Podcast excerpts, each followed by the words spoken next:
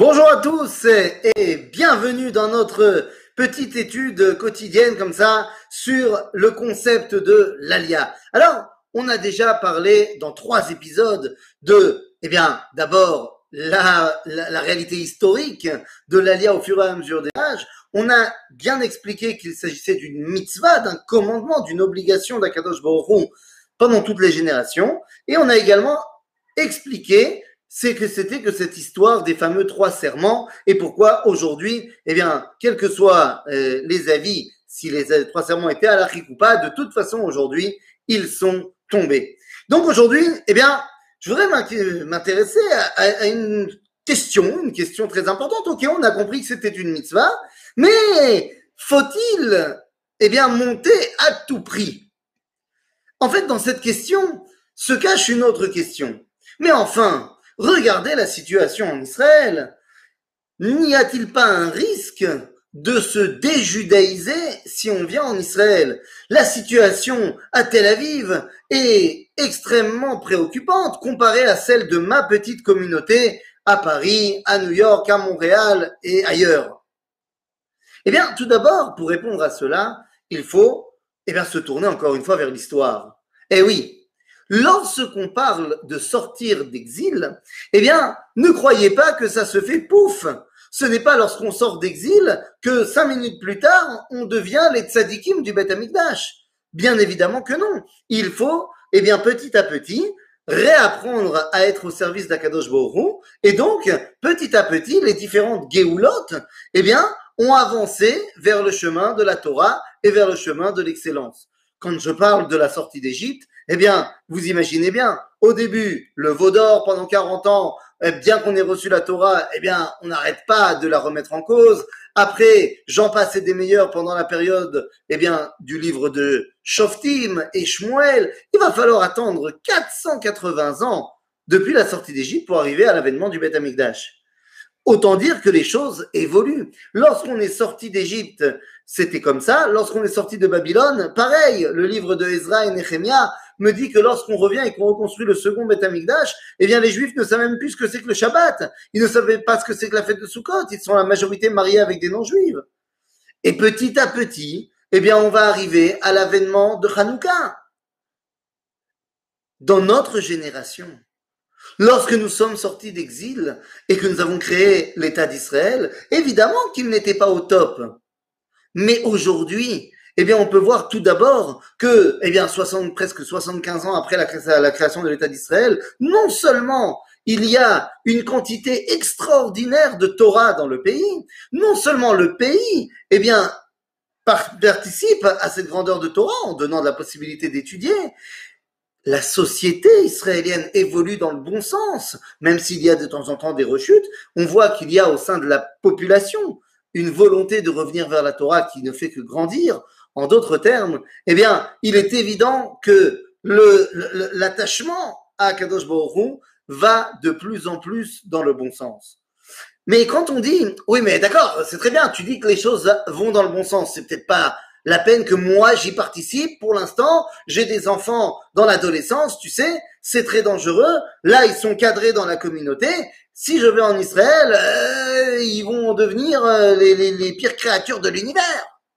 Eh bien, à cela, il faut répondre une chose très importante. Le natif de Vologine, Rabbeinu Naftali Tzvi Yehuda Berlin, le Rosh Yeshiva de la Yeshiva de Vologine, dit dans son texte Drishat Tzion, que celui qui dit cela, que si on vient en Israël, on se déjudaïse en Israël, c'est ce qu'on appelle l'Eshonara sur Eretz Israël. nous dit le natif de Vologine, toute personne qui arrivant en Israël, eh bien, a baissé dans sa pratique de la Torah, tu n'as pas le droit de dire que c'est à cause de la terre d'Israël. De toute façon, ça serait arrivé. Et s'il était resté en Khutzlaretz, nous dit le natif, ça aurait eu lieu en pire. Parce qu'en Eretz Israël, tu abandonnes la Torah mais tu n'abandonnes pas le peuple juif, alors qu'en l'arrête, à partir du moment où tu abandonnes la Torah, eh bien tu abandonnes malheureusement également le peuple juif. Et je pense que je n'ai pas besoin de vous parler d'assimilation. Nous savons tous quelle est la situation. Et je pense que là, il est très important de le dire. Kol Israël Arevim Zebazé. Je ne peux pas me complaire dans mon petit ghetto et dire à moi ça n'arrivera pas. D'abord, c'est faux. À moi, ça peut arriver également. Et il faut bien être conscient que la situation de l'abandon de la Torah et l'abandon du peuple juif et l'assimilation grandissante en dehors d'Israël, eh bien, c'est une véritable catastrophe. Et il faut en être tout à fait conscient. Alors d'autres vous diront, oui, mais très bien, très bien, très bien, très bien.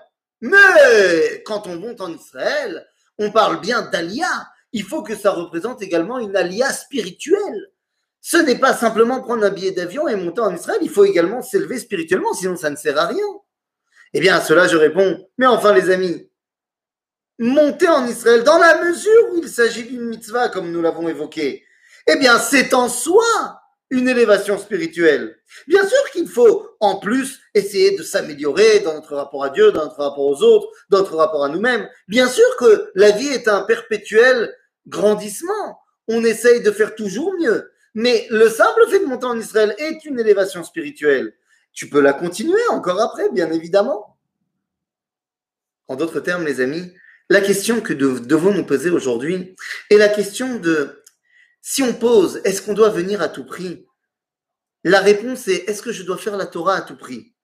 Eh bien, vous savez, il y a des règles dans la Torah.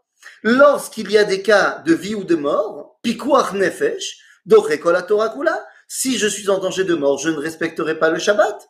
Eh bien, il en va de même. Si pour toi venir en Israël, eh bien, c'est synonyme de mort, et je ne te parle pas de, de mort parce que j'étudiais 7 heures et maintenant j'étudierai 6 heures. Non, non, non, non.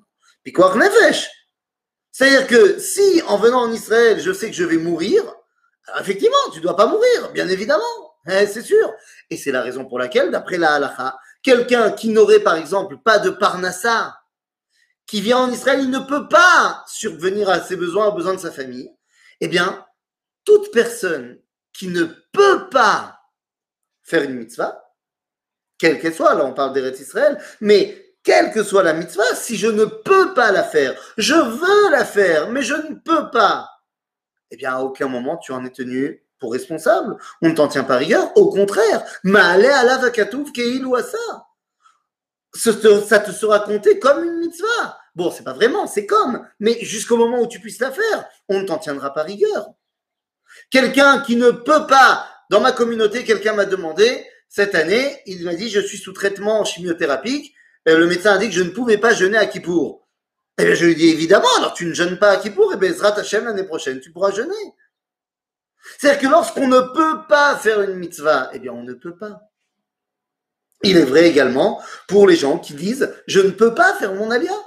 Et ce n'est pas à moi ni à toi de juger si la personne dit vrai lorsqu'elle dit je ne peux pas. Mais il faut quand même être honnête. Il y a une grande différence entre je ne peux pas et je ne veux pas. C'est pas pareil. Imaginez-vous quelqu'un qui dirait je n'ai pas de métier, j'ai 50 ans et 5 enfants à charge et mon métier n'est pas exportable, je peux entendre, je ne peux pas. Mais quelqu'un qui me dit, j'ai un métier, mais avec mon métier, eh bien, en roule, je vais gagner tant et je vais avoir une grande maison avec euh, quatre voitures. Et en Israël, je gagnerai moins et j'aurai un appartement avec deux voitures. Ça ne s'appelle pas je ne peux pas. La question est, où est mon honnêteté par rapport à Kadosh Baruch Lorsque je dis je ne peux pas, peut-être que tu peux pas. Mais lorsque tu dis je peux pas, mais en fait tu veux pas, parce que tu as ton confort, parce que tu as euh, tes habitudes, parce que tu te dis venir en Israël c'est un pas terriblement important, mais c'est aussi ça demande une préparation, la langue, euh, rentrer dans l'idéologie de ces différents endroits, la mentalité n'est pas la même. Eh bien tout ça ce sont des vraies questions. Ça se prépare, bien évidemment. Mais les amis, ça se prépare, ça ne veut pas dire j'ai le droit de me soustraire à la Torah. Nous dit Rabbi Yehuda Alevi dans le livre du Kuzari, Mahamar Sheni, au deuxième Mahamar, à, au paragraphe 24, nous dit, nous dit Rabbi Yehuda Alevi, Besefer Kuzari, lorsque il raconte son attachement à la terre d'Israël, eh bien, le, le Meler le roi des Khazars, dit à Rabbi Ouda Alevi dans la peau du Chaver, lui dit, mais enfin, d'après ce que tu me racontes, eh bien, tu devrais être en Israël, alors qu'est-ce que tu fais ici, en dehors d'Israël? Et là, Rabbi Ouda Alevi répond, tu as dévoilé l'endroit de ma honte, Meler Kuzar. Car en vérité, le peuple juif, trois fois par jour, dit fait que nos yeux voient dans, ton, dans le retour à Sion avec miséricorde. Et nous dit Rabbi Yehuda Alevi. Mais on n'y croit pas vraiment. Mais on n'est pas véritablement convaincu de ce qu'on dit. Et on ment à Dieu, dit Rabbi Yehuda Alevi. C'est terrible. Il dit, on ment à Dieu. On ment à Dieu, on n'est pas honnête. Parce que pendant 2000 ans, on a prié pour pouvoir revenir en Israël, Rabotaï. Combien de larmes ont été versées par nos grands-mères et nos grands-pères? Combien de tfilotes Et aujourd'hui, il s'agit de prendre un avion. Et Bonosh Olam, Kadosh Baruch a ramené son peuple. Et il n'attend qu'une seule chose. C'est que les participants de son peuple, nous, vous et moi, eh bien, on décide de répondre présent à son appel. À très bientôt à Jérusalem.